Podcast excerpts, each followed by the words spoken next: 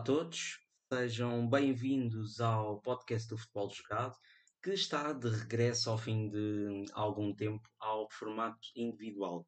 Tivemos durante uh, o Mundial um acompanhamento com convidados sobre aquilo que seriam as expectativas do Campeonato do Mundo, que se confirmou, uh, segundo as perspectivas de todos, que seria a Argentina a campeã do mundo.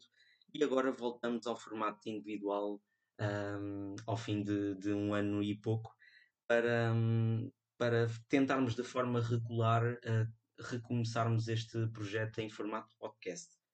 Um, os episódios agora serão lançados, uh, ou tentarei que, se, que, sejam lançados à segunda-feira, entre a segunda-feira e a terça-feira, um, de forma regular e conto, obviamente, como conto, contei neste episódio, com um, a participação de toda a gente através do Instagram.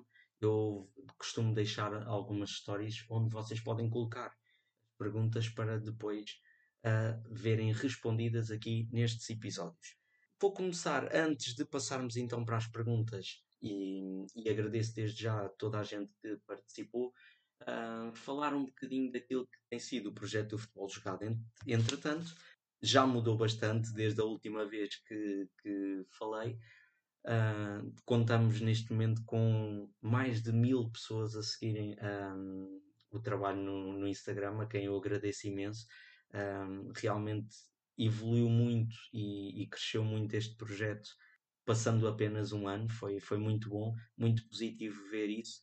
Um, mas para além do trabalho que está a ser feito no Instagram, passei agora também a apresentar algum trabalho do futebol jogado em formato escrito no Substack. O Substack é uma plataforma uh, com conteúdos em que eu deixo todos os conteúdos que são vá, de um formato mais jornalístico para quem quiser uh, espreitar, quem quiser ver esse trabalho e poder também, de certa forma, contribuir uh, em termos financeiros ou não com, com o projeto, apoiando, apoiando então aqui o trabalho que eu faço e todo, todo o projeto.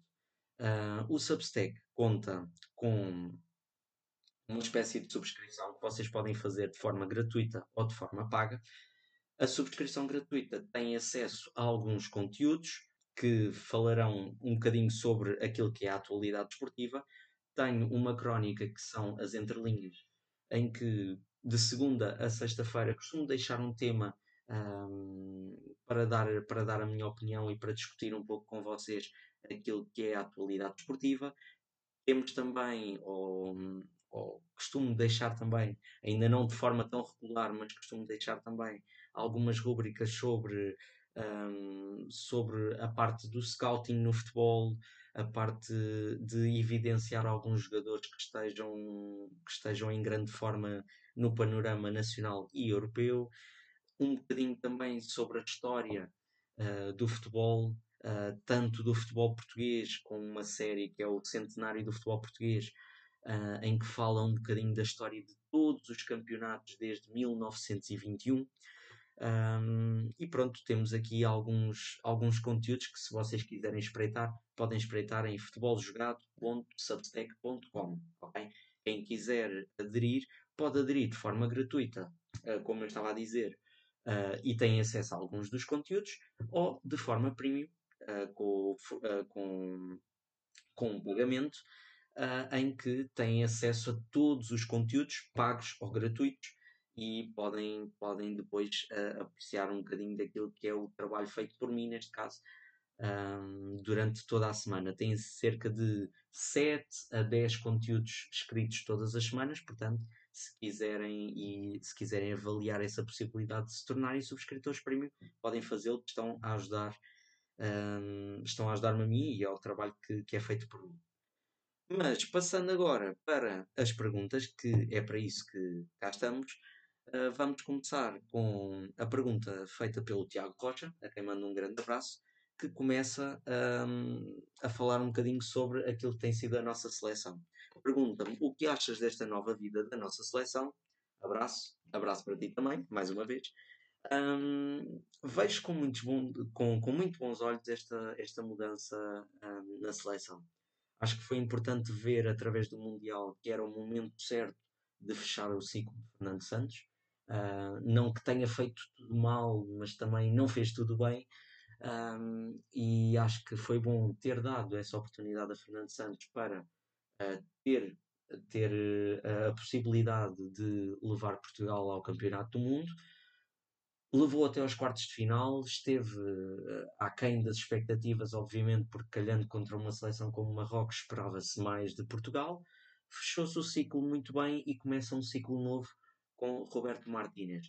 Acho que é um treinador com ideias muito positivas para a nossa seleção, vem com grande vontade, vem com um espírito muito aberto de tentar perceber aquilo que é o próprio talento português, aquilo que é a, a, a valorização dos portugueses um, sobre aquilo que é o nosso futebol, sobre aquilo que é a nossa seleção, um, porque nós normalmente temos uma opinião muito vincada sobre a nossa seleção, Portanto, Roberto Martínez vai se adaptando um pouco àquilo que é a realidade do futebol português e acho que é um treinador muito positivo. Viu-se o trabalho que fez com a seleção belga, tornou uma seleção banal e com banal digo, obviamente, que não estava uh, sempre nas grandes decisões e passou a colocar a seleção belga nas grandes decisões uh, nas competições internacionais. Uh, trouxe um futebol atrativo, um futebol dinâmico, um futebol ofensivo, dentro de um sistema de três centrais, que agora está a tentar aplicar na seleção portuguesa. É um treinador que valoriza muito o futebol de ataque, que quer um, aproveitar o melhor do, do talento português para, para essa vertente. E acho que e acho que é muito interessante ver esta mudança nesta altura. Foi o momento certo para se fazer esta esta mudança e escolheu-se uma pessoa acertada para hum, para, para o cargo. E agora vamos ver aquilo que vai ser o futuro da seleção nacional nos próximos anos. Começou muito bem, duas vitórias, um, 10 golos marcados, 0 golos sofridos, um bom entendimento um, entre os jogadores. Uh, viu-se novas ideias, viu-se um novo sistema. A equipa foi-se adaptando, obviamente, aos poucos, tendo em conta que foi menos de uma semana de trabalho. Vê-se aqui pormenores interessantes do seu trabalho e vai trazer, sobretudo, esta mudança, não só pelo facto de ser Roberto Martínez, poderia ser com qualquer outro treinador, mas acho que vai trazer uh, o fim daquela mentalidade que os portugueses têm de um, desvalorizar aquilo que é o nosso país, uh, de, de nos vitimizarmos um pouco sobre aquilo que é feito um, noutros países, dizermos sempre ah, mas a França é muito superior, tem jogadores mais caros, tem jogadores em grandes clubes europeus, um, a Argentina, o Brasil, a Alemanha, a Espanha, entre outros. Portugal neste momento está inserido nesse lote e, e só não vê isso quem não quer, porque, porque vimos eh, nesta convocatória e vemos obviamente noutras que muitos, muitos jogadores ficam de fora eh, da convocatória porque não há espaço para mais e têm imensa qualidade para fazer parte das contas da seleção. É uma seleção recheada de qualidade, de jogadores a jogarem ao mais alto nível e, portanto, temos que deixar de, de ter essa mentalidade de que não conseguimos chegar ao, aos objetivos. Acho que conseguimos e trabalhando nesse sentido, cada vez mais uh, sermos competitivos, mesmo em, em, jogos tão simples como estes, como foi com o Liechtenstein e com o Luxemburgo, uh, ganhar essa rotina vencedora, ganhar essa intensidade, essa, essa capacidade de trazer qualidade ao jogo. É bom, é bom para Portugal e vejo com muitos bons olhos. Agora vamos ver aquilo que vai ser um, o futuro, que prevejo bastante risonho com Roberto Martínez, mas veremos. Outra das perguntas acerca também da seleção nacional uh, é feita pelo Inside uh, quem agradeço também a, participação neste episódio. Uh, se quiserem também seguir o trabalho deles, é Inside Football no, no Instagram, se quiserem acompanhar o trabalho. E pergunta sobre o sistema tático de três centrais de Roberto Martínez na seleção portuguesa, se tem futuro ou não. Na minha opinião, eu acho que tem futuro e viu-se também um bocadinho esse trabalho um, nestes dois jogos.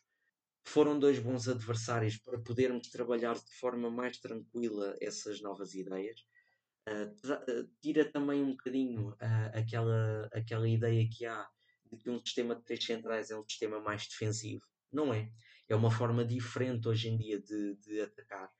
E, e, este sistema valoriza muito aquilo que é uh, o nosso talento ofensivo, porque temos laterais com imensa qualidade para subir e que têm cada vez mais que estar envolvidos no ataque, como é o caso do João Cancelo, do Nuno Mendes e do próprio Rafael Guerreiro e do Diogo Dalot. Portanto, temos quatro laterais a nível uh, mundial. São jogadores muito ofensivos, são jogadores que dão muito à equipa no processo ofensivo e, tendo um sistema a três centrais, dá maior liberdade a esses laterais para poderem subir e para poderem participar mais no ataque.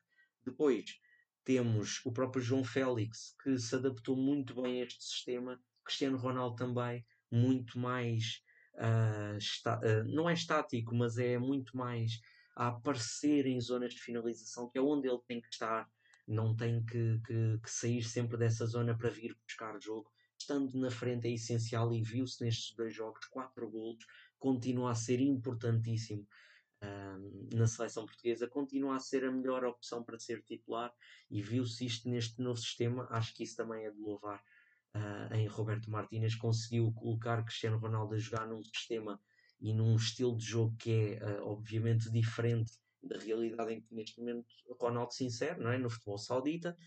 Um, portanto, acho que tem futuro este sistema de três centrais.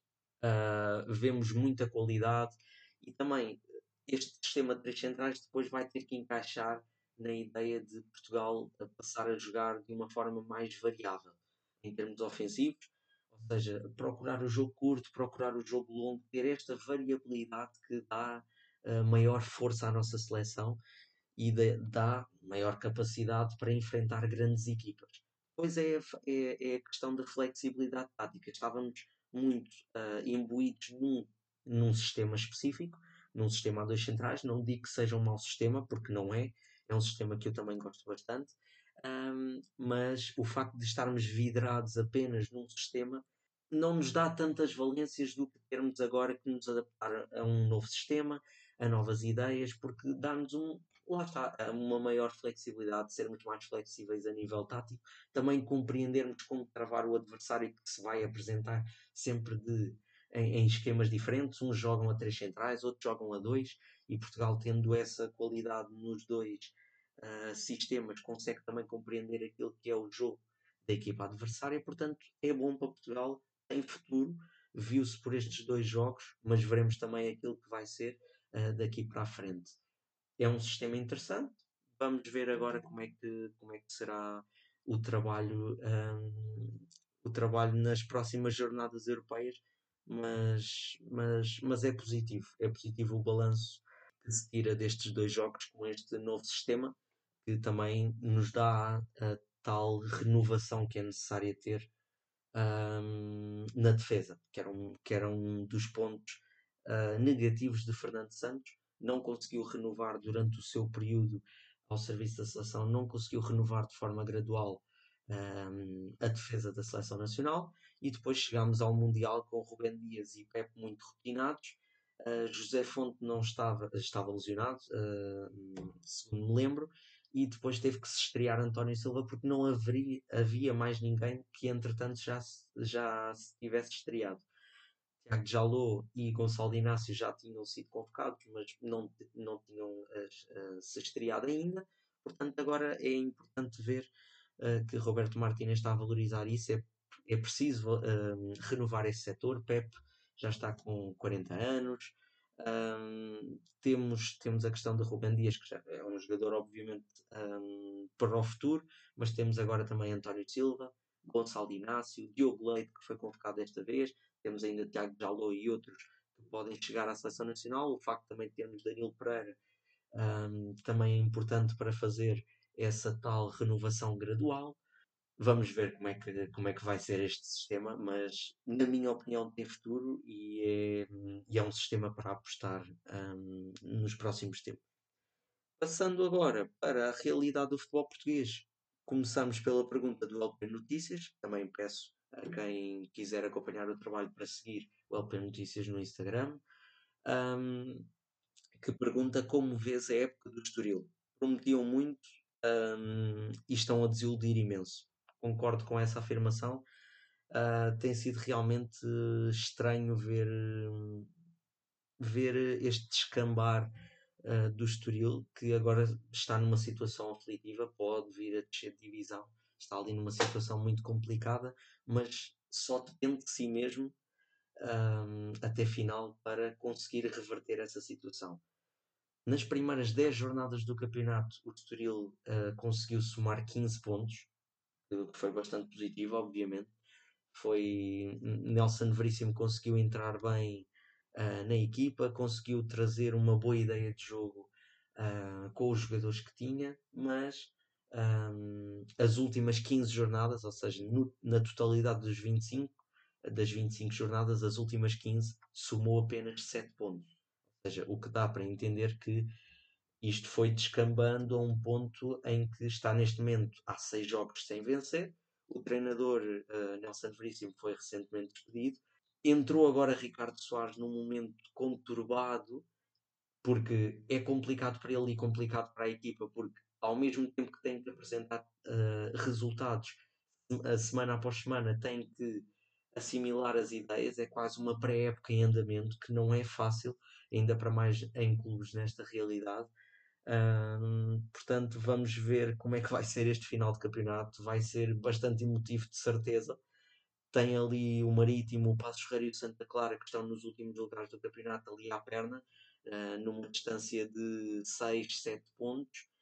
Portanto, o Estoril não pode escorregar mais e vai ter aqui jogos até final bastante complicados nas nove jornadas que faltam para o fim do campeonato, vai ter deslocações a Braga, ao Estádio da Luz para defrontar o Benfica, ao Boa Vista que está a lutar por um lugar europeu e ao Casa Pia que também está na mesma situação. Mas depois vai ter cinco jogos em casa, ou seja, logo por aí pode valorizar o facto de estar no seu espaço, na sua casa, com os seus adeptos para catapultar a equipa para, para bons resultados nestes 5 jogos em casa vai ter agora este primeiro jogo diante do Gil Vicente, mas depois vai ter um, três, três desses jogos em casa vai ter contra equipes que estão na mesma situação que o Estoril. O Portimonense está numa fase muito complicada, o Santa Clara também está no último lugar e o Marítimo está no antepenúltimo lugar, portanto são equipas que querem ter pontos e se o Estoril conseguir vencer três jogos consegue aqui distanciar-se e safar-se deste mau momento mas está numa situação conturbada e vamos ver como é que vai ser até final. Esta paragem das seleções pode ser bom para Ricardo Soares estabilizar a equipa, conseguir assimilar uh, os processos que quer e entrosar a equipa às suas ideias. Vai jogar na sexta-feira com o Gil Vicente e é um jogo muito importante porque caso vença pode agora uh, fazer com que a equipa respire uh, de forma diferente no campeonato. Vamos ver como é que vai ser até final porque o Portimonense que está logo acima, está 4 pontos acima, vai jogar com o Futebol do Porto, vai ter um jogo complicado caso perca e o Estoril vença, fica aqui um, apenas a um ponto e depois pode conseguir fugir para lugares mais seguros na tabela. Vamos ver. Este, este Estoril agora tem dois destinos. Ou, ou vai conseguir um, entrosar-se e vai conseguir agora até final obter bons resultados e chegar a um, a um bom patamar no campeonato, ou então vai continuar a descambar e vai acabar provavelmente por descer de divisão, porque o Passos Ferreira está a subir de forma, o próprio Marítimo também, e se o Estoril continua nesta forma vai ser bastante complicado.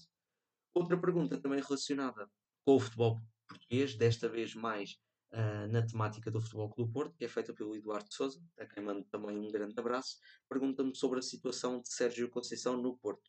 Deve continuar ou procurar outro destino? Eu, como amante uh, do futebol português, uh, quero sempre que os melhores fiquem. Sérgio Conceição, para mim, é dos melhores treinadores, se não o melhor treinador português neste momento.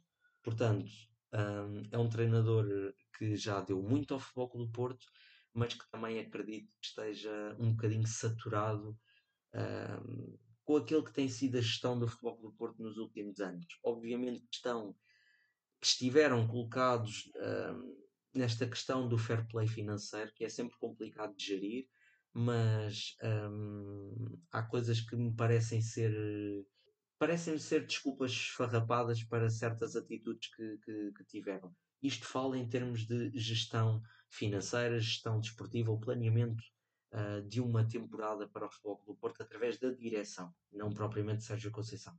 Vender jogadores no momento que são cruciais no momento errado, que não deram assim tanto retorno desportivo ou financeiro para se ter que vender naquele momento. Ano após ano, Sérgio Conceição tem que pegar em jogadores que vieram de clubes inferiores da Primeira Liga e torná-los gigantes para depois conseguir vender. É esta a ótica do futebol português, é, é esta a ótica dos três grandes.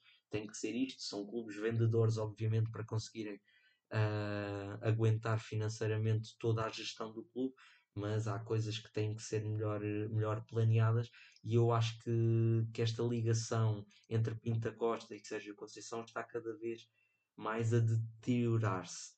Portanto, hum, eu não sei se Sérgio Conceição terá a paciência de continuar ao serviço do Futebol do Porto, mas também digo por outro lado que se as propostas que vierem forem de Inter, Lazio, como se tem falado, do futebol italiano, prefiro então que Sérgio Conceição fique no Futebol do Porto, porque não acho que seja grande a mudança para, para, para se justificar uma saída assim. Está, uh, está num ambiente que lhe é favorável, um ambiente que gosta, que ama, é o clube uh, do seu coração e mudar-se para, para um futebol italiano que a mim não me diz muito, obviamente, a outros pode dizer, não acho que seja justificação suficiente para, para sair. Pode ser em termos uh, financeiros, obviamente, ou em termos de planeamento de carreira para Sérgio Conceição, mas acho que seria melhor ficar no Futebol do Porto. Agora, claro, vai depender um bocadinho de, das propostas que virão no final da temporada, que certamente serão algumas, porque é um treinador muito capaz, um treinador com muita qualidade e que já se viu até no próprio cenário europeu, não este ano, acabou por ser afastado uh, pelo Inter, mas também não tinha grande equipa para ir muito mais longe. Um, mas em outros anos já conseguiu chegar aos quartos de final, conseguiu apresentar um futebol do Porto muito forte na Liga dos Campeões. Vamos ver como é que será uh, o futuro de Sérgio Conceição, mas gostaria, obviamente, que ficasse por tudo o que já deu ao futebol do Porto e por tudo o que tem dado também ao futebol português em termos de qualidade, não é? Uh, acabam todos por crescer com a qualidade uns dos outros e com a competitividade uns dos outros. Veremos como é que vai ser. Outra das perguntas, também relacionada com o futebol português e agora mais virada para o Benfica, uma pergunta uh, feita pelo Pedro Pinto, também a quem manda um grande abraço, que me pergunta um bocadinho, ou que me questiona, se acho que esta boa fase do Benfica uh, poderá prolongar-se até à próxima época e o que é que pode influenciar essa uh, continuidade uh, para a próxima temporada. Acho que primeiro é, é preciso focar uh, nesta fase final da temporada. Faltam nove jornadas, não está nada ganho, apesar de estar com uma margem de 10 pontos sobre o Futebol do Porto, que é uma margem muito importante. Vai ter jogos complicados com o Futebol do Porto, com o Sporting Braga e com o Sporting vai ter também algumas deslocações difíceis, como é já este fim de semana com o Rio Ave. É preciso, primeira equipa agora, focar-se naquilo que é esta temporada, terminar esta temporada com um título que não alcança há três anos. É preciso uh, voltar à rotina dos títulos para a equipa crescer e para isso é preciso, é preciso agora focar nesta fase final de temporada. O Benfica tem tudo para ser campeão e para além de ter tudo para ser campeão, tem aqui uma possibilidade histórica de ir a uma final uh, da Liga dos Campeões. Está no cenário ligeiramente mais favorável uh, da Liga dos Campeões, mas terá o Inter pela frente, que não é uma equipa fácil, obviamente. Uh, é uma equipa que eliminou precisamente o Futebol do Porto. Portanto, o Benfica terá aqui uma boa oportunidade para, para se agigantar a nível europeu, como fez nos anos 60 veremos como é que vai ser. Há aqui uma grande expectativa, obviamente, há aqui uma grande euforia à volta da equipa, mas é preciso ter calma, porque já se viu, por exemplo, nos exemplos um, da Taça da Liga e da Taça Portugal, que a equipa, se se desconcentrar, pode descambar. É preciso ter agora os olhos apenas neste, nesta temporada e depois a próxima época vai depender um bocadinho daquilo que é a continuidade de algumas peças fundamentais do Benfica. É esta a minha opinião. Continuando com Roger Schmidt, continua-se com uma ideia de um futebol uh, muito atrativo, muito ofensivo, muito forte, muito dinâmico, mas é preciso segurar alguns jogadores que são importantes, como é o caso de António Silva, como é o caso de Otamendi, que pode não renovar, como é o caso de Grimaldo, que pode não renovar, uh, como é o caso de Florentino Luís, que está a fazer uma época muito boa, uh, David Neres, Rafa, uh, o próprio João Mário, Gonçalo Ramos pode estar de saída. É preciso segurar aquilo que é o esqueleto, aquilo que é a base da equipa do Benfica. Segurando isso, cria-se novas rotinas para a próxima temporada. Um, e pode ser muito positivo para a equipa crescer e continuar neste grande momento de forma. Mas agora vai depender um bocadinho daquilo que vai ser a pré-época. Porque se alguns jogadores saírem, vai ser preciso o Benfica ir ao mercado. Uh, vai ser preciso o Benfica continuar nesta ótica de apostar na formação, que tem feito muito bem esta temporada e que acredito que vai fazer nas próximas. É preciso, é preciso ver aquilo que vai ser o futuro e neste momento é, é muito difícil prever isso. Vai depender das contratações, vai depender de, das saídas ou não de alguns jogadores cruciais.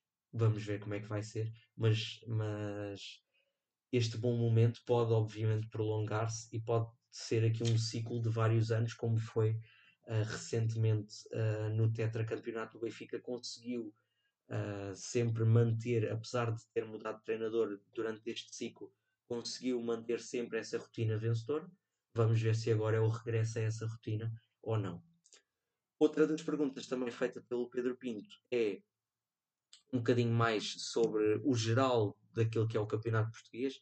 Pergunta-me qual seria o melhor 11 da Liga Biwin um, esta temporada. Confesso que fiz aqui o meu trabalho de casa e fui, fui planeando antes de, de começar este episódio aquilo que seriam duas equipas. Uma equipa que, na minha opinião, é o melhor 11 da Liga Biwin até agora.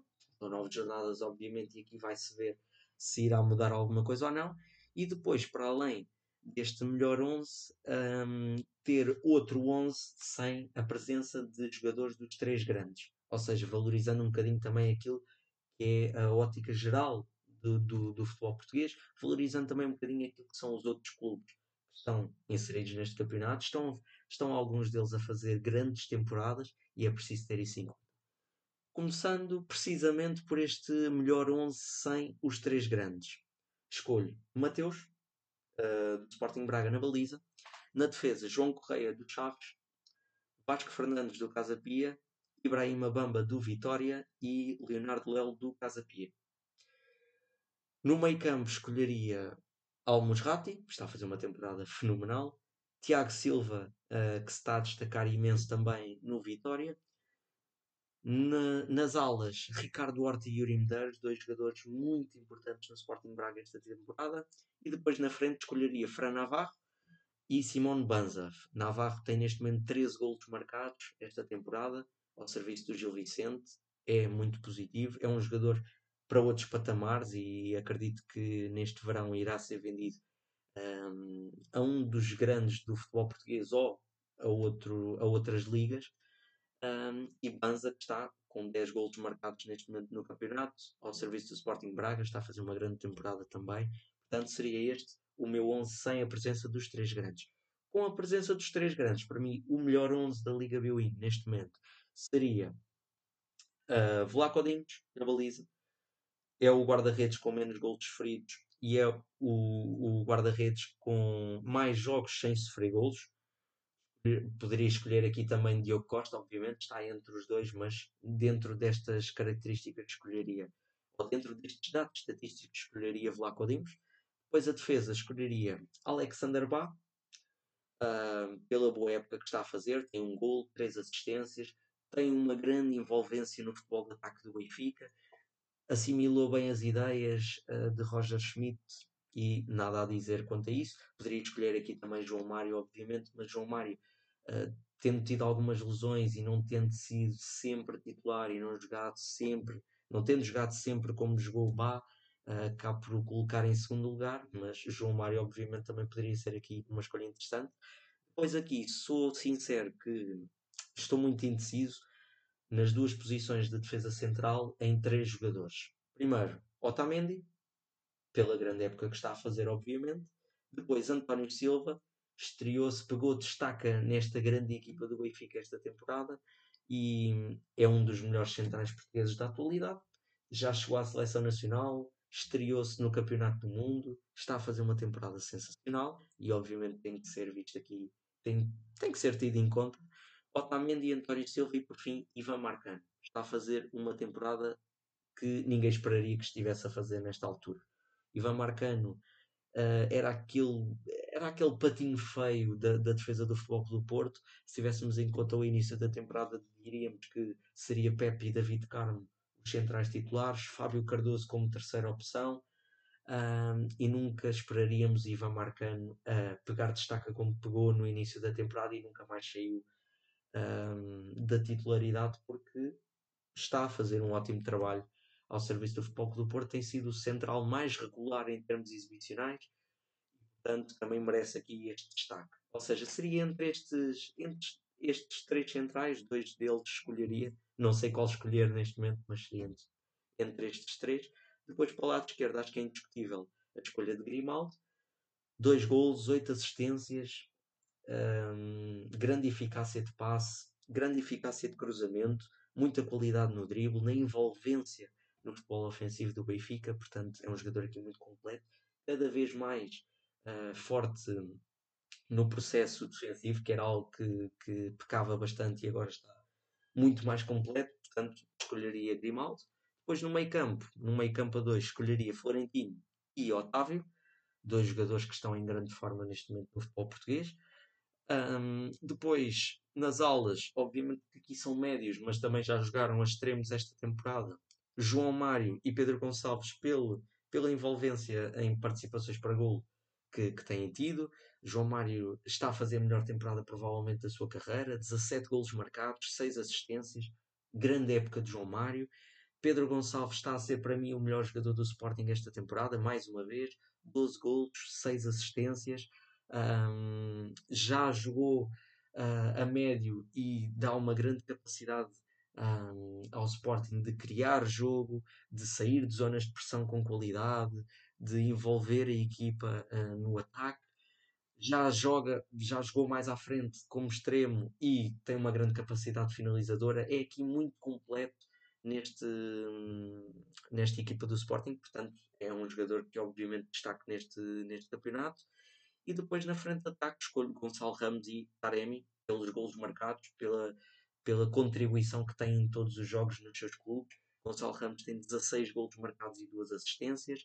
Taremi tem 13 golos marcados e 6 assistências, portanto, são jogadores aqui muito completos. E, embora, por exemplo, no caso do Futebol do Porto, já teve aqui alguns altos e baixos esta temporada, mas Taremi permaneceu sempre, sempre muito bem. Gonçalo Ramos, hum, para mim, se calhar, Uh, neste momento eu não tenho ideia, mas será talvez um dos melhores marcadores portugueses, se não o melhor na atualidade. Portanto, são aqui dois jogadores muito interessantes e que eu escolheria. Seria este basicamente o 11 um, da Liga Biwin, tendo em conta aquilo que foi praticado até agora. Faltam agora nove jornadas e vamos ver se ainda muda alguma coisa, mas seria este o 11. Um, obviamente, tendo mais jogadores do Benfica, pelo facto da época que estão a fazer, não é? Uh, estão próximos do título, estão 10 pontos à frente da concorrência. É preciso ter em conta os jogadores que estão um, nesta equipa, não é? Que estão a fazer uma época fenomenal, obviamente.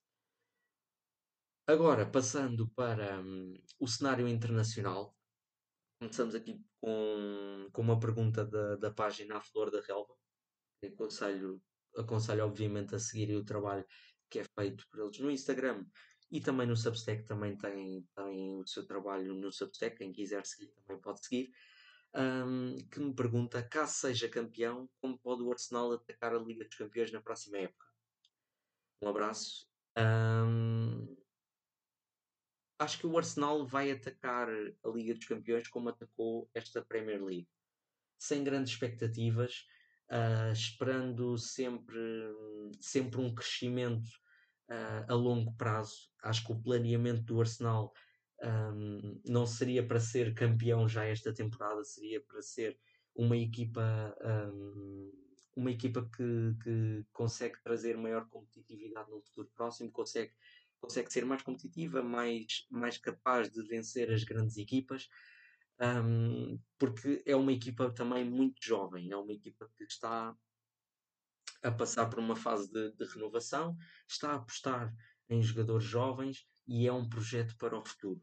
Portanto, esta Liga dos Campeões não será, obviamente, Miquel Arteta não terá, obviamente, um, a ideia de ser já campeão europeu, porque não acredito que o Arsenal ainda tenha estofo uh, para isso. Viu-se, por exemplo, nesta Liga Europa, não conseguiu, uh, o Arsenal não conseguiu gerir o facto de estar a lutar uh, pela Premier League com o facto de estar a lutar por uma competição europeia como é a Liga Europa. Portanto, teve que abdicar de uma delas para agora conseguir concentrar-se apenas na Premier League e não será fácil, até até pelo facto de uh, não sabemos se o Arsenal obviamente vai ser campeão. Tem 5 pontos de vantagem, sim senhor, sobre o Manchester City, mas ainda irá jogar contra o City, irá jogar contra outras equipas uh, que estão a melhorar de forma uh, na Premier League. Portanto, vai ser um final de campeonato bastante emotivo, bastante complicado de, de analisar. Vamos ver como é que vai ser, mas caso, caso seja campeão, acho que a forma mais interessante de o Arsenal atacar a Liga dos Campeões o, este regresso à Liga dos Campeões será da mesma forma como, como viu este campeonato. Jogo a jogo, com calma, vamos ver até onde é que esta equipa consegue, um, consegue chegar e pronto, no fundo vai ser, vai ser assim. Vai ser preciso também, uh, acredito eu, reforçar-se em alguns setores, como é o caso do meio campo. Uh, Chaka já não caminha para, para novo, El Neni também não.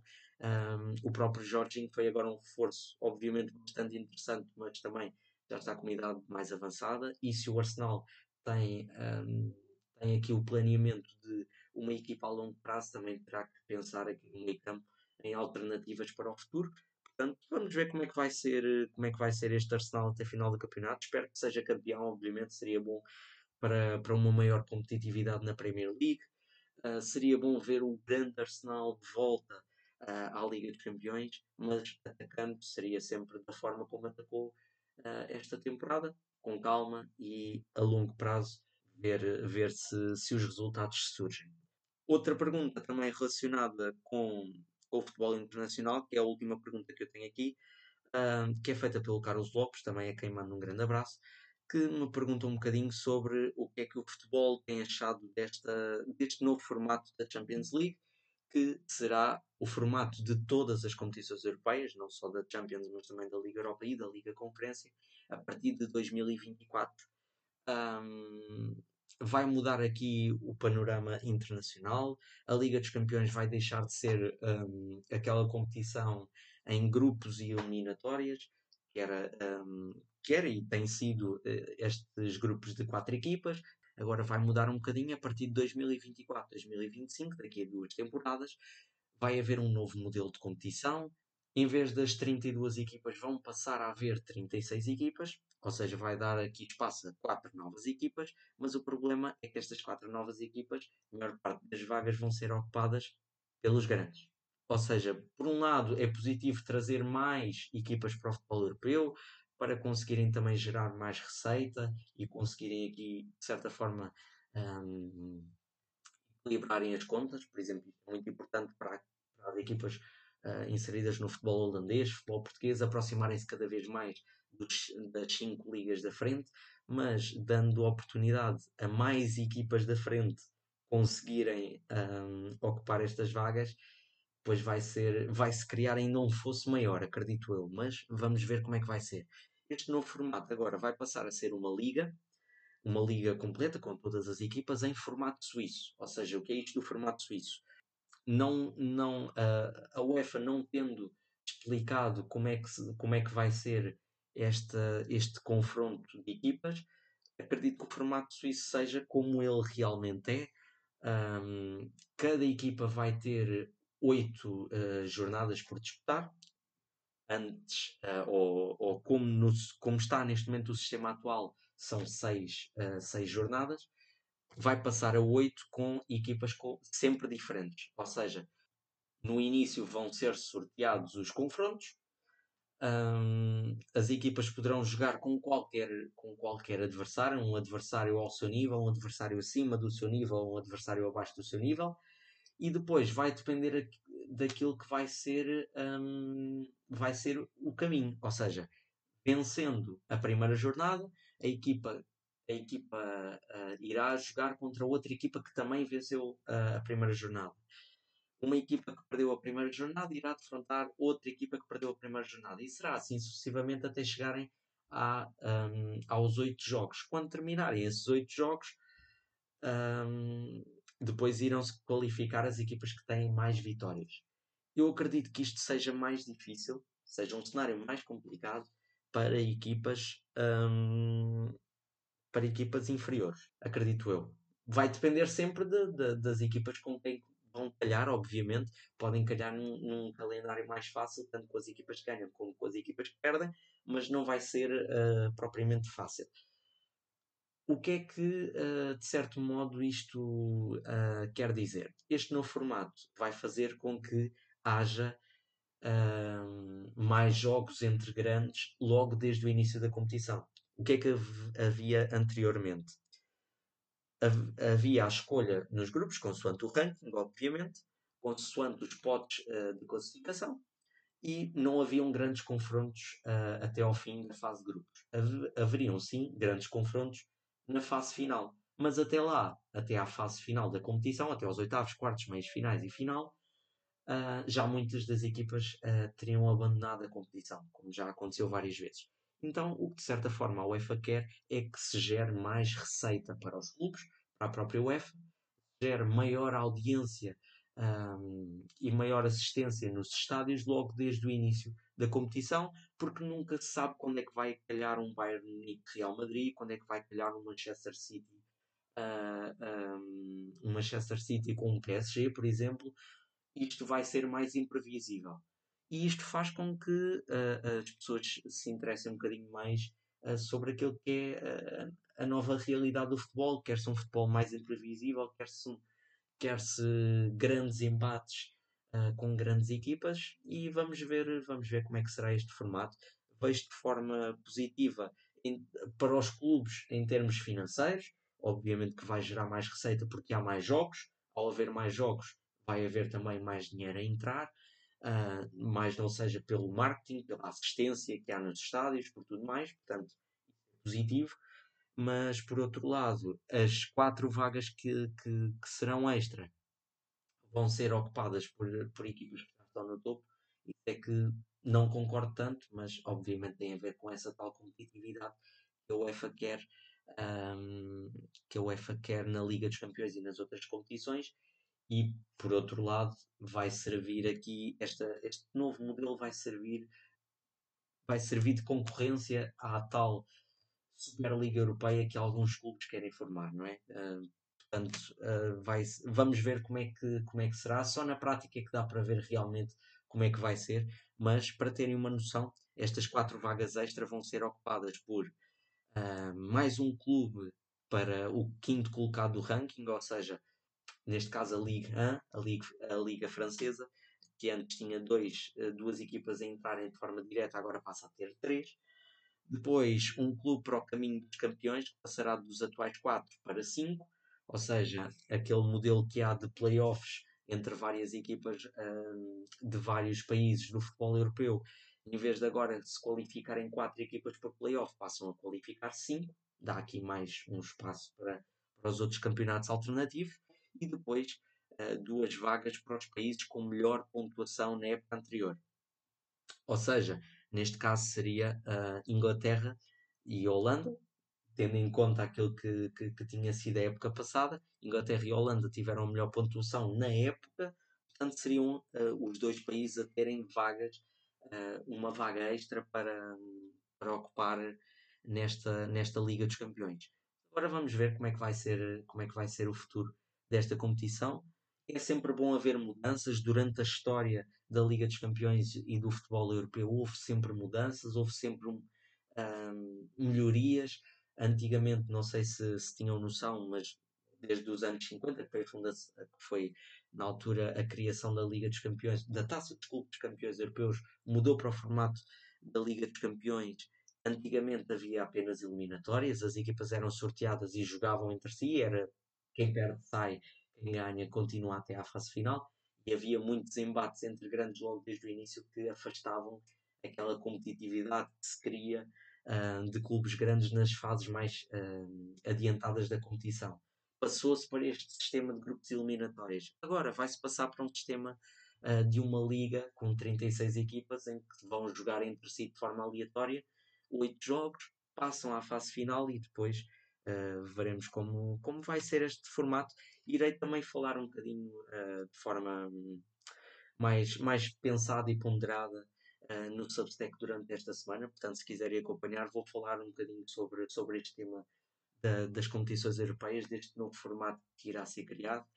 Portanto, aconselho-vos a, a seguir o trabalho. Mais uma vez digo, futeboljogado.substack.com. Se quiserem acompanhar então o trabalho, uh, passem por lá, subscrevam, tanto de forma gratuita ou premium, para acompanharem um, aquilo, que são, um, aquilo que são as crónicas escritas uh, por mim uh, lá. ok? Terminando esta fase das perguntas, resta-me despedir de, de, toda a gente, uh, pedir para seguirem então o, o, trabalho do futebol jogado no Substack, no Instagram, também no Twitter, uh, onde vocês quiserem, quiserem acompanhar então, então este trabalho.